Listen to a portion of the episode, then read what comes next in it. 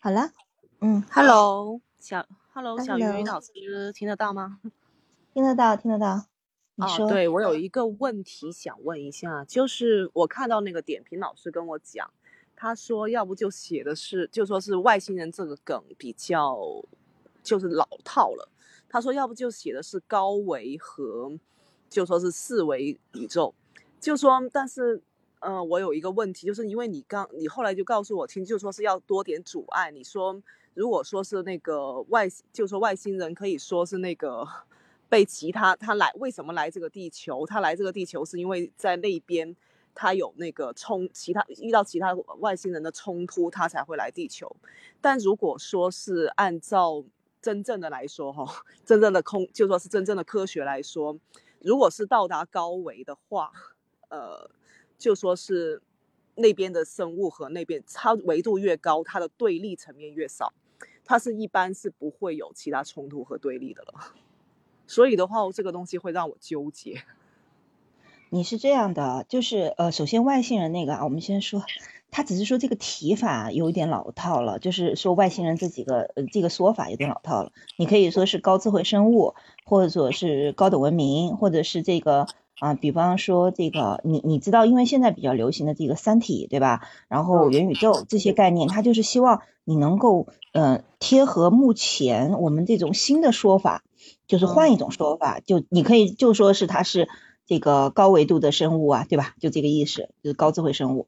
然后呢，它你说的这个其实就是说是你不一定是非非得是这个呃，就是外星球文明之间的这种 冲突啊，你本身就可以说是你这个主角的这个师傅，如果他可能是个人矛盾呢，比如说他可能拿了，如果说那个他来到了。如果说是他的维度越高的话，我是纠结在这个地方。呃，我是知道，就是说是只要说是维度越高的话，他一般他是基本不会有任何冲突，他不会有任何的嫌，不会有任何的对立，也不会有任何的私心。他们是这样子的地方，不会啊！你要记住，他们也只是他们所谓的高维度，只是跟人类社会是一样的，发展到了文明发展到了一定的时候。我要按照人的思维来写，不要说是按照这就是没有啊！任何生物都是这样的，就像就像《三体》里面提出来的黑暗森林法则呀，就是一样的呀。文明与文明之间都是有冲突的，你不可能是有说没有冲突的。好，就算他们自己自身没有私心，但是他们对外有扩张的需求吧，对吧？有对外扩张的需求吧。对吧？一般的话，如果说是有一些的话，哈，他高龄的存在的话，他是已经是无我、无任何没有没有没有。那那你你你说的只是一方面的，但是并不是所有都是和平的。而且你写这个的时候，你是写一本小说，那么你写小说的时候，你可以你可以把它设定为某种邪恶生物啊，对不对？你可以就是说，不一定是它本身是星球的呢。是另外一个跟这个星球，就是跟你这个主角的师傅他所对立的星球的一个邪邪恶星球，然后可能灭掉了你师傅那个星那个星球的文明，或者对他构成了威胁，然后他带着呃他们那个星球的高等文明的一些呃，比方类似于火种类的东西，然后来到了地球，是为了就是就是为了潜伏下来，去有一天能够反击回去，这样一种设定也是可以的呀。因为小说。他写他毕竟是一个虚构的东西，然后他要考虑的是一个剧情的冲突，就是叫做矛盾、矛盾和对立点是这样的。就你你在写小说的时候，你就得要建立这种矛盾和对立点，明白这个意思没有？明白了。那如果说是我自己讲的是像里面的帮助过的人，还有一些什么那些人，他们也会有，比如说嗯，比如说像一开始遇到阔太太。但是他就会就说是非常的势利眼这样子，呃，然后一开始他是各种的嫌弃各种样子的东西，但是等到那个女主角她会愿意去帮了他以后，才是慢慢慢慢把他那一块的邪恶给放下，这样子行不行啊？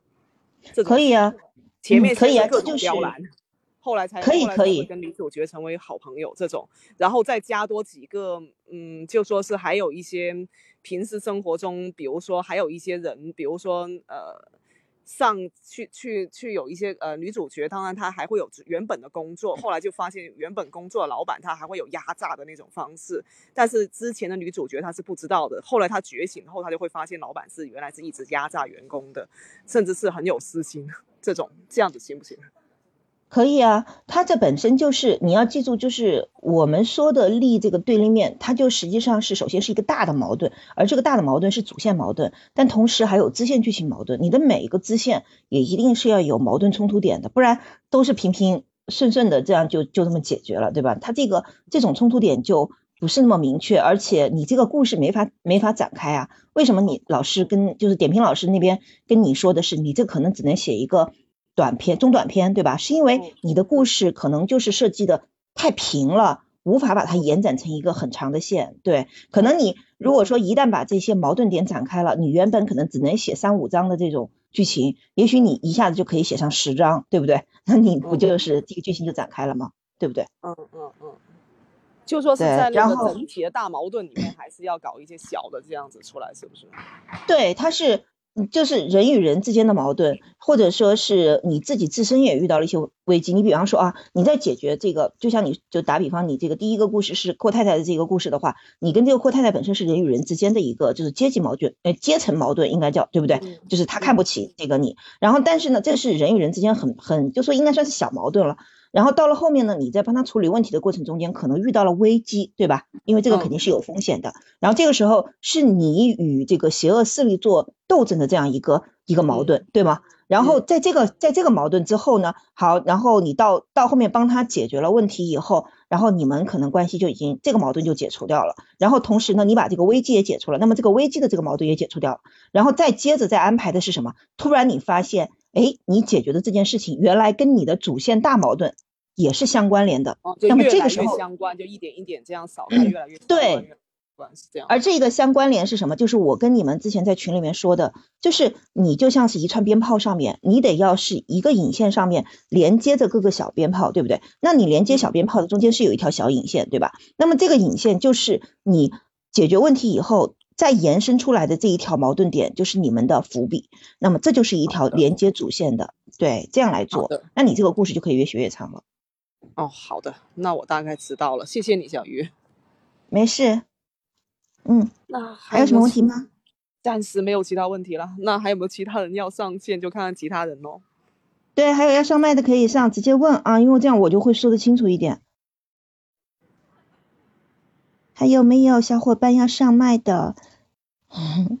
没有的话，我就先讲我这边的主题吧，就是说一下这几天，嗯，说一下我这几天遇到的，就是看你们写的文，不管是短篇啊，还是开篇这些，就是我就发现，昨天我其实也已经在群，也是吐槽了半天的，就是我就发现你们整个的那个开篇的话呢，嗯，或者说是短篇吧，都存在同样一个问题，就是你们铺垫太多，剧情推进太慢，呃，然后人物对白设计很干。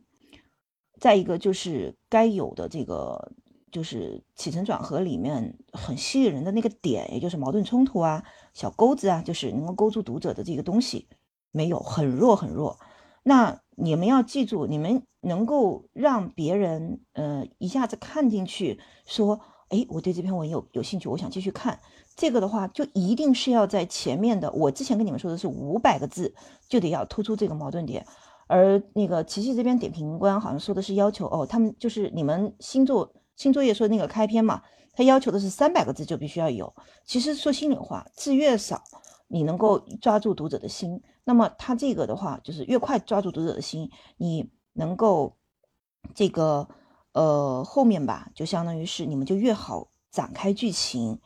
那我最近发现的就首先啊，就是比如说这个嗯，拿出几个。公公公开公开说一下几个人吧，就是比如说 D K 的吧，嗯，D K 是谁？D K 在不在？D K 之前给我看的看的一个那个呃开篇，就是他那个开篇最大的问题是什么？当时我不是跟他改了一版吗？没改之前的那一版，是他全篇把整个开篇差不多写了两千多个字。结果里面连主角的名字都还没出来，一直都是李公子、李公子、李公子、李公子，一直到他第二章都还是李公子。说心里话，看了半天都不知道李公子是谁。然后这种感觉就特别没有代入感，特别的游离在剧情之外，让读者就感觉特别的累，而且看起来很干很干。那么这个时候我就要告诉你们啊，你们在写开篇的时候，一前面的三百个字就一定要出现主角的名字了，就是。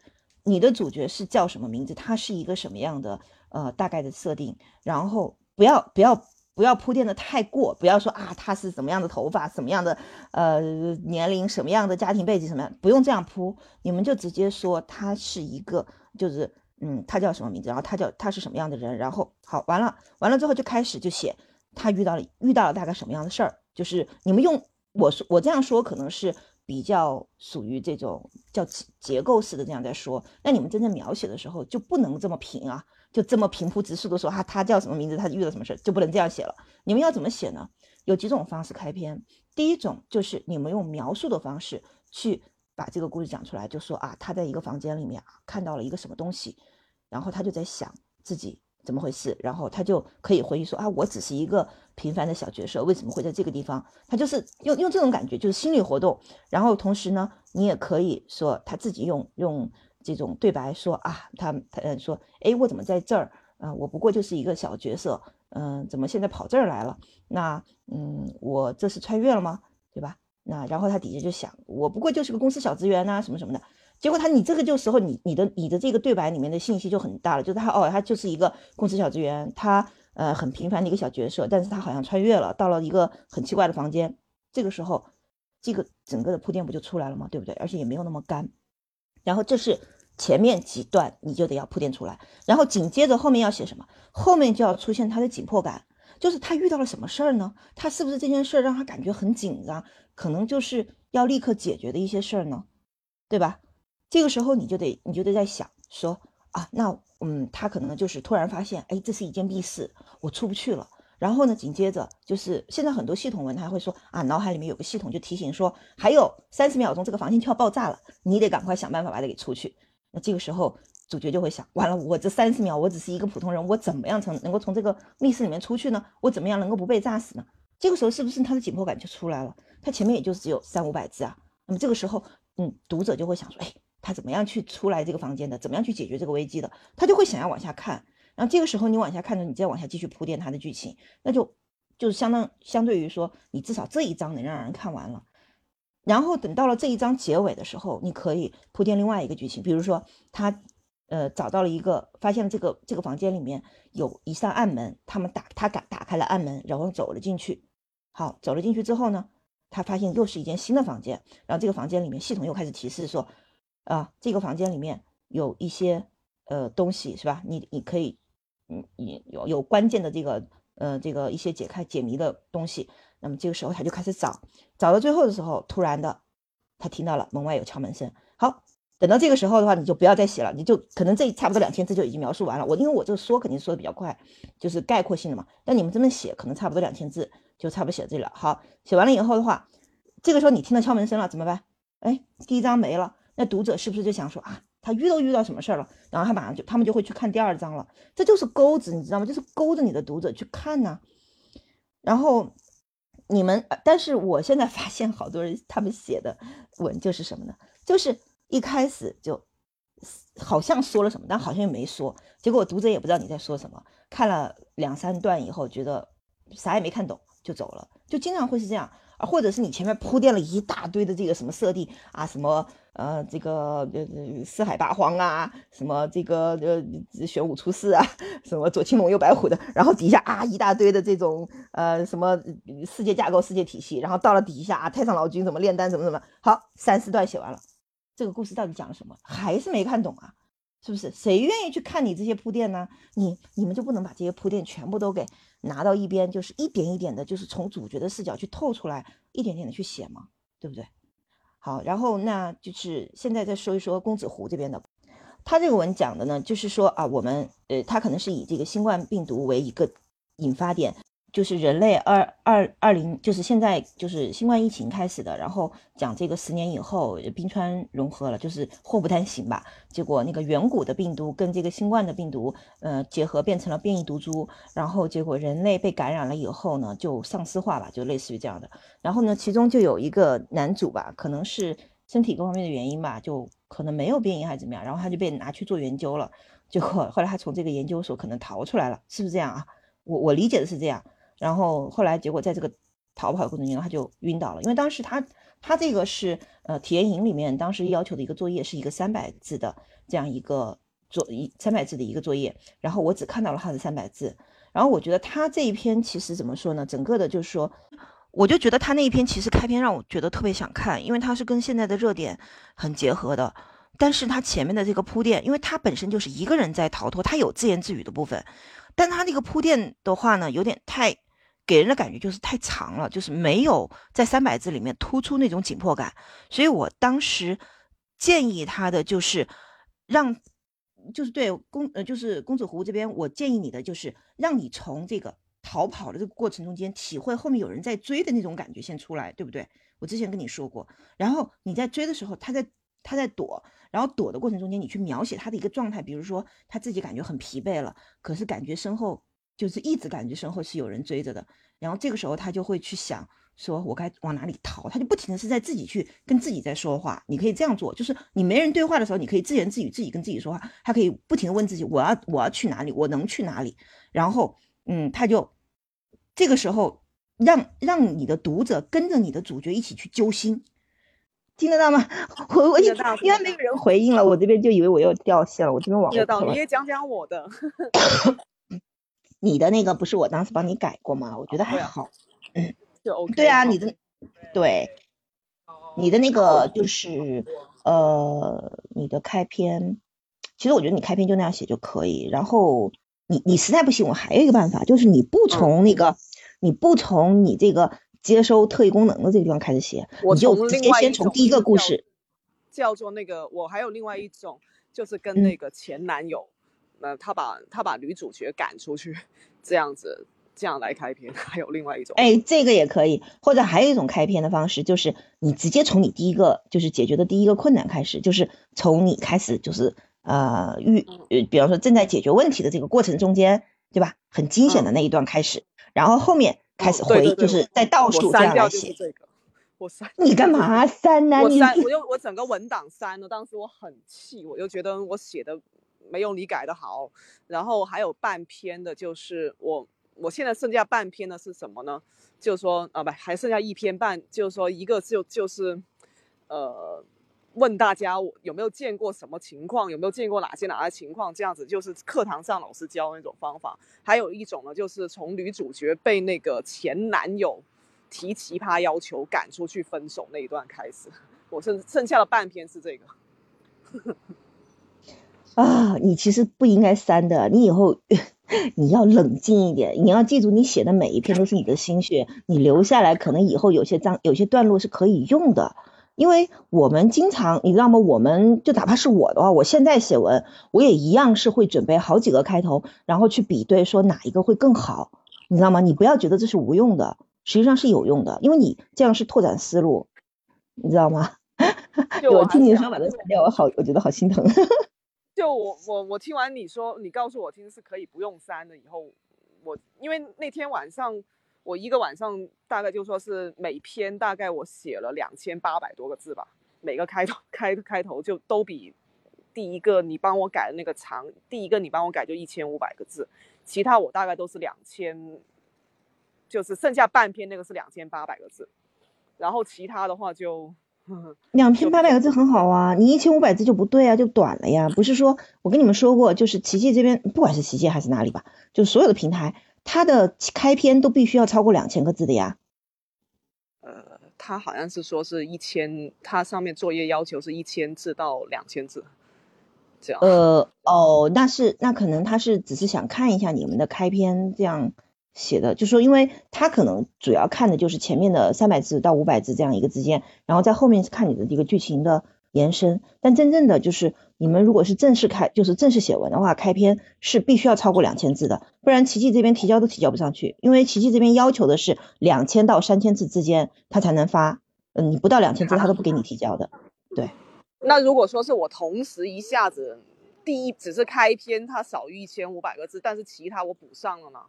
就是就是我交了三四篇，这样我补上了呢。就比如说我第二篇就超过，就是说超过两千字，这样子补上了前面的那个五百多个字，这样子第三篇又比他第一篇多，这样子。嗯，我就不知道你们作业怎么要求的，就是我是觉得是这样的，其实他要看的就是你前面的内容。我我这样跟你们说吧，就是一般来说一呃两千字这个结构是什么样子？两千字我不是跟你们说过起承转合吗？起承转合相当于就是你们把这个前面五百字是起，然后后面五百字是合，然后中间就是转合成是重重点。你知道吧？这样的话，它中间就是各五百字，就是这样的。实际上，它要看的就是你从起到承到转，因为转是高潮部分嘛，它其实就是要看的这个部分。而合是什么？合其实是你下一篇的一个，就是一个新的一个起承转合的开始，实际上是这样划分的，或者说是新的一个呃这个小钩子射出来的。所以一般来说的话，你的这一篇文精不精彩，就看前面的一千五百字，你知道吧？因为，我跟你说，你的读者，你的读者有耐心看完的，也就一千到一千五百字。然后，对，然后，然后等到，对，然后等到你这一千五百字看完了以后，他他觉得哎很好看，他会想要继续往下看的时候，他会注意到你下面设的一个小钩子，而你这个钩子就是这个最后的五百字精不精彩，就就决定到了他会不会继续看第二章了，你懂吗？嗯。那你能不能帮我，小鱼能不能帮我看一下我的最后五百字那个问题有没有问题？你把你写的全发给我吧，包括你你改改来改去的那几个，就是每一篇半也也都给我吧，全都给我，现在全发。你直接从呃，你直接单独单独私私聊发给我吧，好吧，我待会儿帮你看，好吧？嗯，待会儿下了播之后我帮你去，嗯，再单独跟你说，对，嗯，谢谢。你们还有谁的开篇是要讲一讲的？没有的话，我就讲第二个话题了。有，没有的话，我就讲第二个话题了。第二个话题是准备说什么来着？其实我自己说着说着，我就每次把我我每次都会自己给聊忘记我要说什么了，你知道吗？第二个话题是啥？第二个话题是关于，嗯，哦，我是今天我今天看到了有一篇文，我是想跟你们猜一下那个文，就是今天在阅文那边，你们到时候自己就起点上面嘛。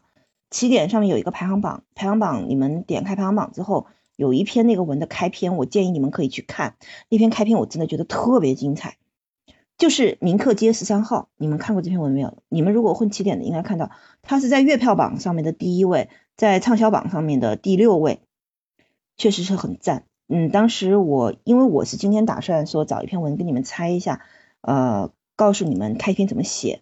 然后我看了几篇，我就发现铭刻街十三号这一篇文是让我觉得开篇开的最让我惊艳的，包括它的第二章，嗯，可能第二章感觉吧，稍微的有那么一点点小，呃，怎么说呢？第二章我觉得，我觉得可能稍微有一点点小瑕疵，有点不足，但是它的第一章真的开篇开的我鸡皮疙瘩都起来了，因为它那篇是，它这篇文是什么呢？是一个恐怖悬疑的，然后它恐怖悬疑，它第一章讲的就是。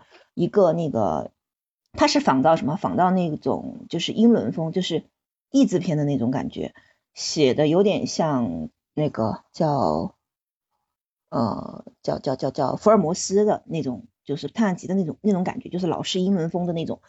然后呢，他一开篇讲的就是一个小偷，然后呢，他呃就是入室盗窃，然后在入室盗窃的过程中间，他突然就听到了一个老式的音箱突然响了起来。后来呢，他把他吓了一跳，他把音箱关了。然后正在他准备盗窃的时候，突然的就感觉有有那个就是有脚步声传来，是女主人的高跟鞋的声音。于是他就躲进了那个床底下。结果躲进床床底下以后呢，那个女女主人就好像是在打电话还是怎么样，他就说啊，就说自己很累了，就没有出去参加聚会啊什么的。然后他就那个女主人就躺在床上了，然后就是一反正就是一个女的，然后就躺在床上了。躺在床上之后呢，然后紧接着。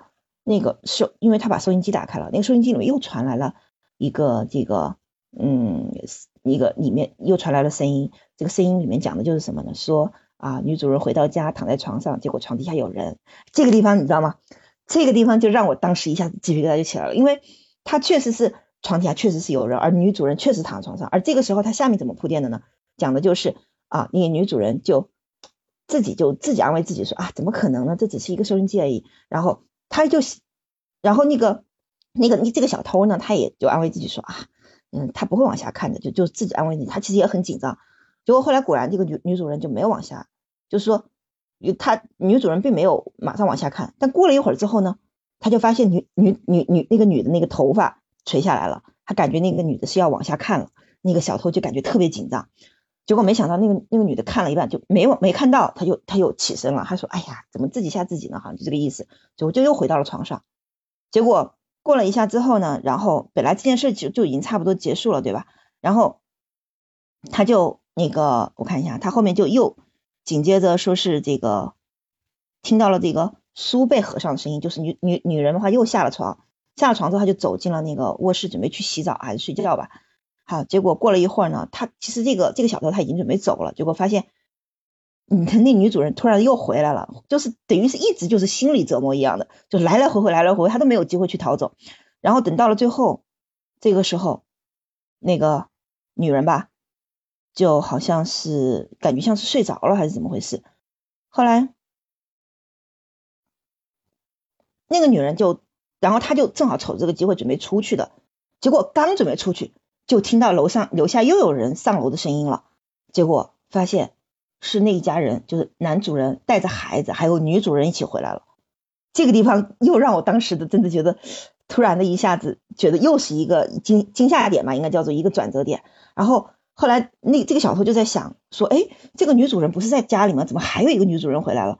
然后然后他就这个时候他才想着，觉得发现不对劲了，你知道吧？结果他再一看。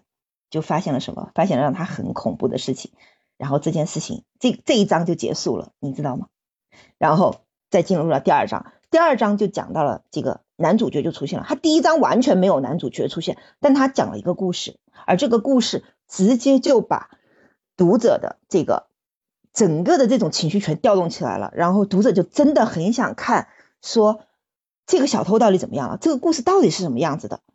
这种悬念感就完全起来了，而且他第一章真的没有出现主角哦。为什么我说我我为什么要推荐这一章这这本书你们去看？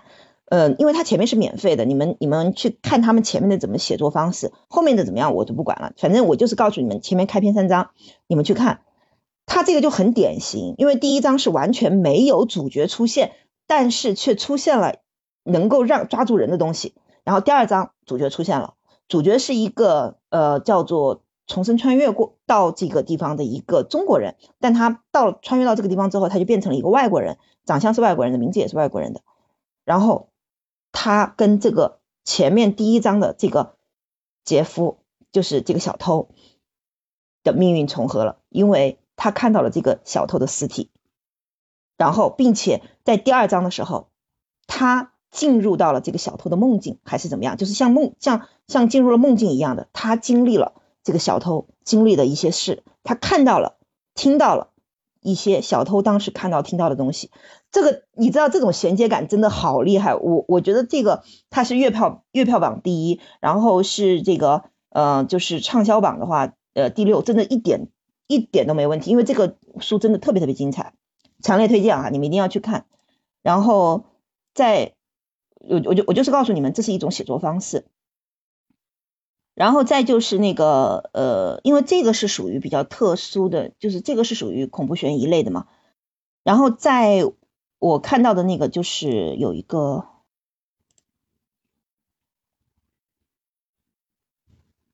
呃，还有一个是比较比较有典型的是那个。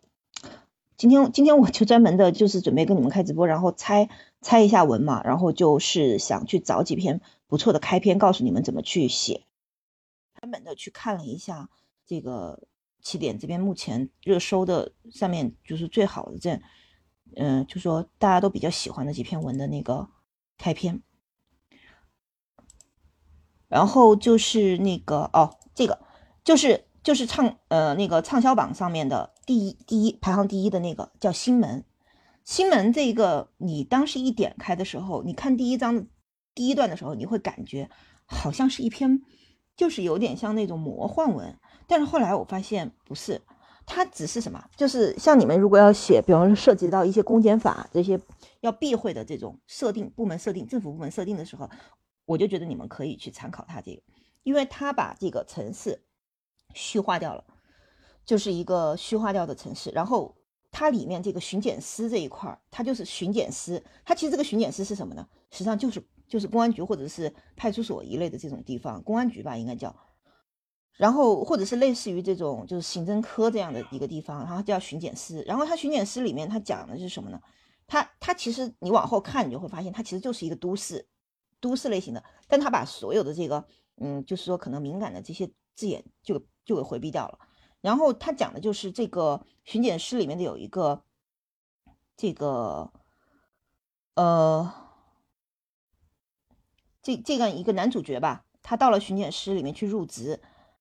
我觉得巡检师应该有点类似于那种叫什么，就是专门负责那些离奇的一些事件、一些案件的那那个地方。后来呢，他们就，嗯，这个这个人他入职了以后吧，呃，对他这里面有一句话说，这个这个这个机构太神秘了。他说这个，呃，于是 他这一章只是简单介绍了一下他他的入职，其实他第一章。我觉得还是比较平的，应该说它的第一章比较平，但它这个设定你们可以注意一下，就是说有一些写那种政府职能机构啊，要避开这些，你们就可以用这种方式去代替。然后它的第二章，我觉得写的是特别好的。第二章它是讲了一个什么呢？它讲它是从这个五年前，呃，就是五这五年中间发生的那个有三起自焚案开始说起，结果呢，他就讲到了这个三起自焚案之后呢，跟他们这个。这个可能这个城市里面的几个家族或者说几个姓氏有关，然后引发了一个这种古老的这种传说一样的。因为后面我没看，我只是看了前面三章，但是我就觉得他这个故事慢慢推进这种方式也挺好。但他第一章确实我感觉有点平，不过他交代了交代了整个主角的一个这种身份和背景，其实也还可以。你们可以去看一下这个文的话，我从第二章开始就挺好。然后再还有一篇文，我也是觉得要推荐一下。因为我是不同的题材都选了一下，刚才那个铭刻街那个是恐怖悬疑的嘛，它这个是呃就是属于有一点，我觉得应该是属于那种恐怖类型的，因为它里面这个有点鬼鬼怪怪的东西。然后这个呃新门呢就有其实也有点恐，也有点有点玄幻的感觉，我觉得它应该是玄幻的，对，它上面是玄幻的，它是一个高武世界。然后再就是，就是我这边呃之前有发那个。嗯，就是关于奇迹这边，呃，不允许，就是最新的一个最严的那种规定吧，就是有声书啊这些写作题材的规定里面，其其中很明确的说说了，不允许出现警察、军人这些内容的东西，而且政府这方面的也不能涉及，还有就是包括以前最火的这种军婚呐、军嫂啊这些东西也都不能涉及，所以有很多东西要去替代、要去规避的，你们这一定要注意。呃，如果说一定要有的话，这个到时候。嗯，你可以，我们可以私下聊一聊，看怎么样去把这个问题回避掉。然后再就是我看一下，嗯，还有比较好的就是那个，哦，这个那个叶的命名术，叶的命名术这个我只是看了一点点，我只是嗯找了一下这个类型吧。它这个类型呢是属于这个，嗯，看一下，它是属于那个都市异异能的这一块的。都市异能这一块其实也蛮典型的，就是现在就是比较火的这个题材啊。然后都市异能这一块的，它讲的就是什么呢？呃，就是也是也是属于就是都市题材吧。然后讲的一个十七八岁的少年这边，嗯，然后，嗯，他从那个他从跟一个老头儿，就是一个呃在那下棋下棋开始的，其实一开始也没有多少冲突，但是呢，当时他。这个地方就是他从那个跟老头下棋，下棋的时候呢，然后他就说了一个，他那个老老头就问他说：“哎，你今天怎么放学这么早？因为他才十七八岁嘛。”然后他说：“我在等人。”从这个地方开始，然后等人的时候呢，他讲的时候呢，讲这个说，就讲说他要等的人来了。到了后后面有一个女，有一个中年女人提着一个蛋糕盒子，就是走了过来。然后呢，结果这个少年。反而又扭头就走了，根本就没看那个女人一眼。他其实这一章就是这样。他这一章，如果你们喜欢不喜欢写那种，就是那种很夸张的、很很很大的冲突感的那种那种开篇的话，其实可以学一下这一篇，因为它的整个开篇让人感觉很舒服，就是缓缓推进的感觉，没有任何的说开篇三没有不像我之前说的说你一开始三百字就得要有很强烈的冲突感呐，剧情什么的，它就是娓娓道来，就就是在讲一个。很普通的故事，你会感觉，但是你会想要往下看。他这一篇的感觉就让我感觉像什么那个呢？呃，你们有没有看过《夜旅人》那一篇文？《那篇小说，我推荐你们去看那篇文，是一篇女评文，但是它的文是男女都可以看的。马上这篇文这一篇文已经拍成那个了嘛，拍成电视剧了，是邓伦演的嘛，邓伦跟那个宋茜演的。他这篇文我当时是非常喜欢的，他的开篇也是那种娓娓道来的，没有没有太多的冲突点，但是让你就感觉很舒服，可以慢慢往下看。然后到了之后，整个文那篇文不长，是属于中短篇。然后看看完了之后，你就会感觉它里面有很多很多的这种家国情怀的东西在里面，让人觉得虽然是一篇网文，但是你可以看着让人觉得特别感动。嗯，然后这一篇文的话呢，它的开篇也是给我这种感觉，就是慢慢的去讲一个故事，而这个故事会让你觉得心突然就静下来了，会想要往下去看的感觉。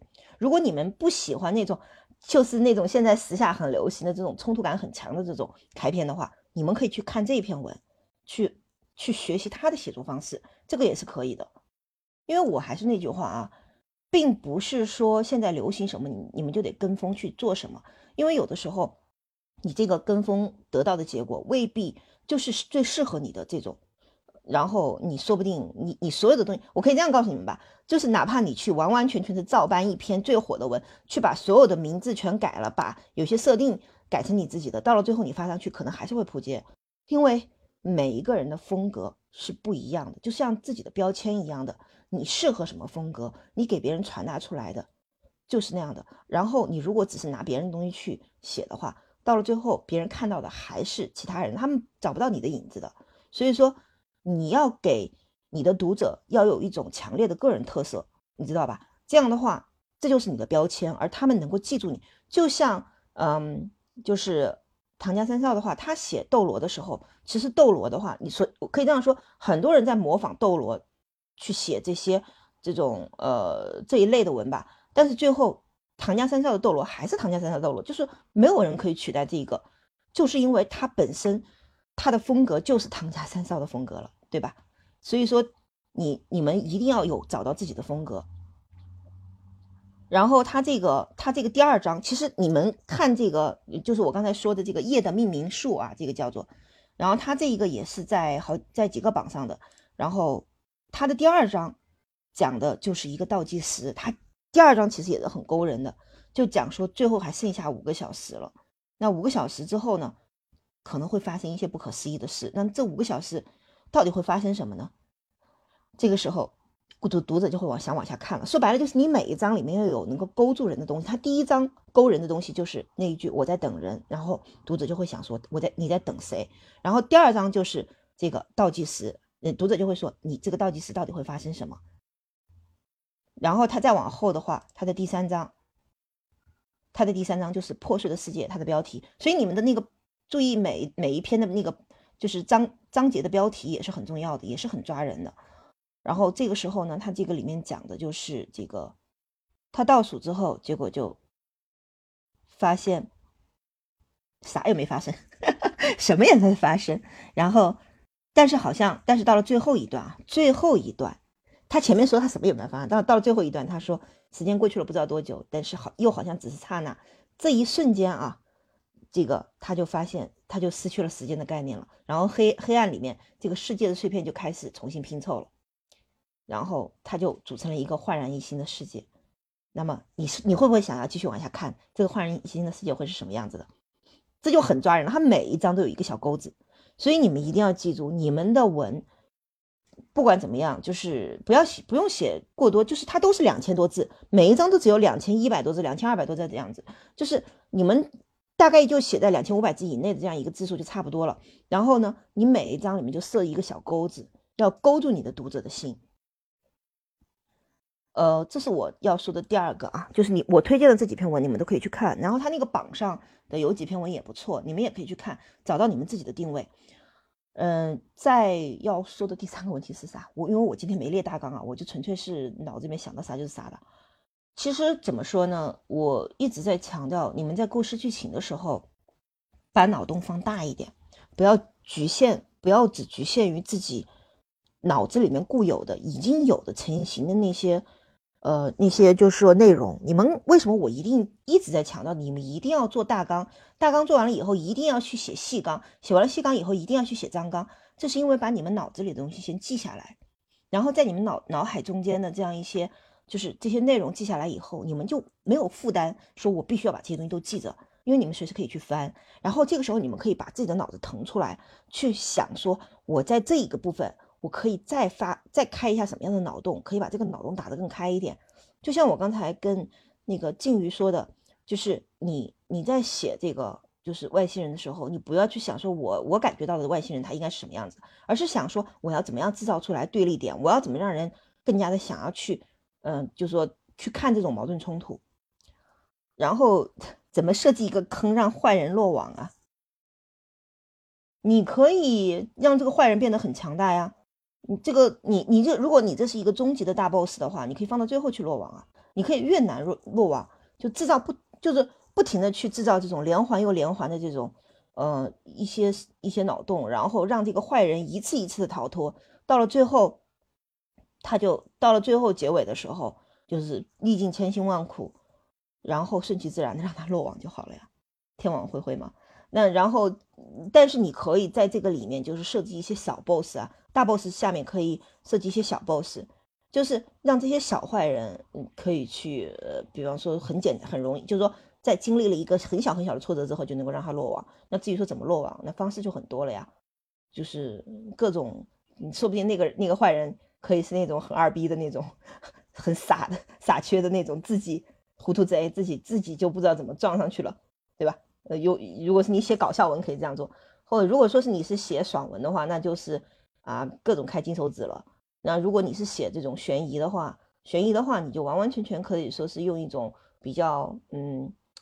就是玄幻的手段嘛，或者怎么样，就是用一种比较常见的手段，就把它把这种小 boss 落网。但是小 boss 落网以后，你后面哎发现这只是一个小 boss，它后面又牵扯出来了一个呃更大的，跟这个更大的 boss 关联上了。那个小 boss 可以很很嘚瑟的说：“你以为你抓住我就这个事情就结束了吗？没那么简单。”好，然后这个小 boss 死了，就莫名其妙的就哎自己服毒了，或者是莫名其妙的就啊就死了。然后嗯主角上去一看，哎怎么死了呢？就发现说。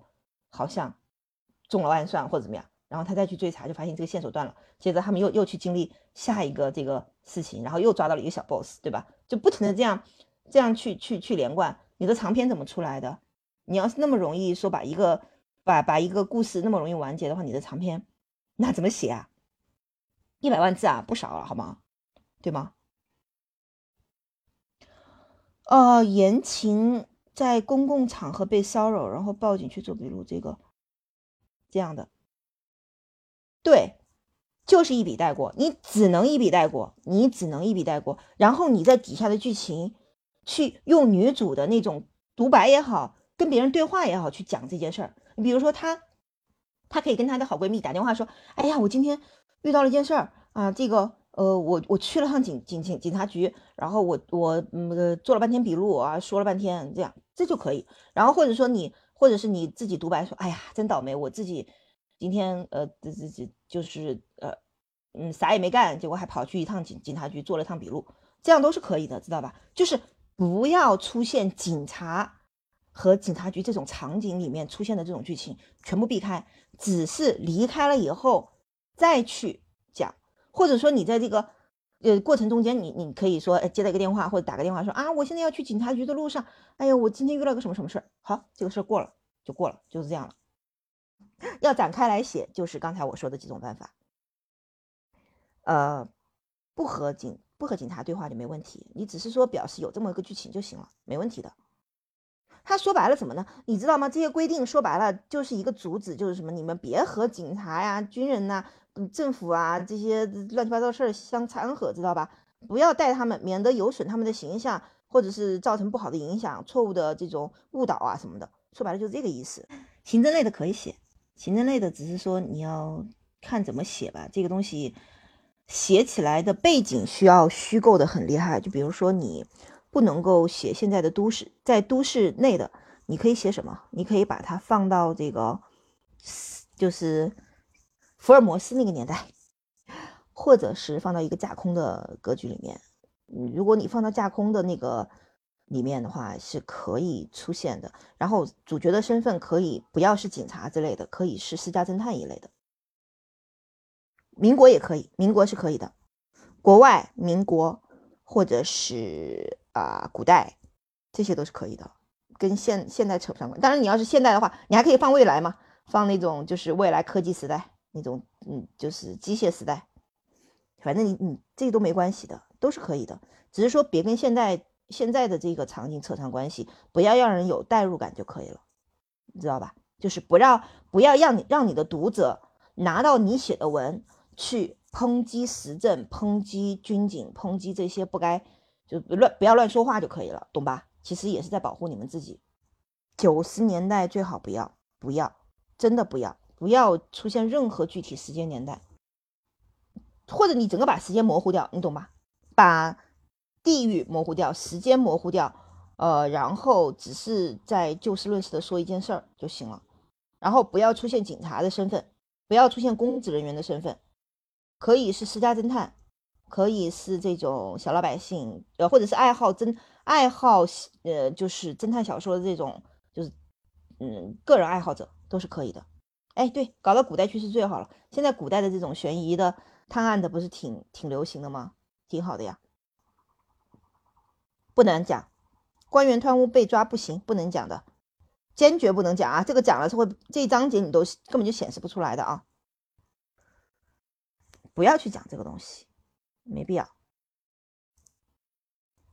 就是官员贪污这一块的话，你你你放古代去可以，你说那古代贪官多怎么样怎么样？民国时期也可以，那个官员怎么样怎么样可以，但是现代就不要了。你包括未来也行，但就是不要讲现代。说白了还是那句话嘛，我刚才不是反复说吗？就是说不要让你的读者。把它带入到现实中去胡扯就行了，知道吧？因为你们也知道，读者有时候看看小说的人，往往有的时候是一群就是就嘴炮的那种，你知道吗？就是怎么什么话都喜欢说两句那种。你说本明明你写的啥意思没有，被他一说，好像说的像你跟他一样，脑子里面就特别多想法，那就麻烦了。对。那有些人脑子里面真的是闲着没闲着蛋痛，你知道吧？啥都想喷两句的那种，就就搞得你也不好不好办了，你知道吗？所以说，有的时候你们在写文的时候也得要保护好自己。我可以这样告诉你，我我写一本架空的，呃，不是架空的，叫青川的。我写了一本青川的小说，都有人跟我纠结一下，历史历史上不是这个样子的。我就很想说，那历史上还没有人青川过呢，对吧？我我，那你跟我谈历史，我怎么谈呢？对不对？所以说你真的不好说的这些人，嗯，那好吧，你们还没有什么问题，哪里没听懂的、没听明白的，你们把那个问题整理一下，然后我下一次再开直播的时候再跟你们好好说。啊，把那个公司老板是可以的，哎，对，你们就写公司老板嘛，说他那个不是说他贪污嘛，说他受贿也可以啊，对，受贿没问题嘛，对不对？受贿，而且你不要点名官员，你就说他受贿，说他经济犯罪，就这样都没问题啊。啊，城瓜有电脑版。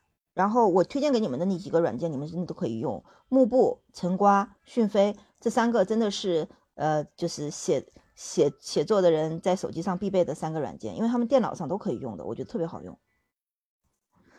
好了，没啥事儿，大家就可以休息了。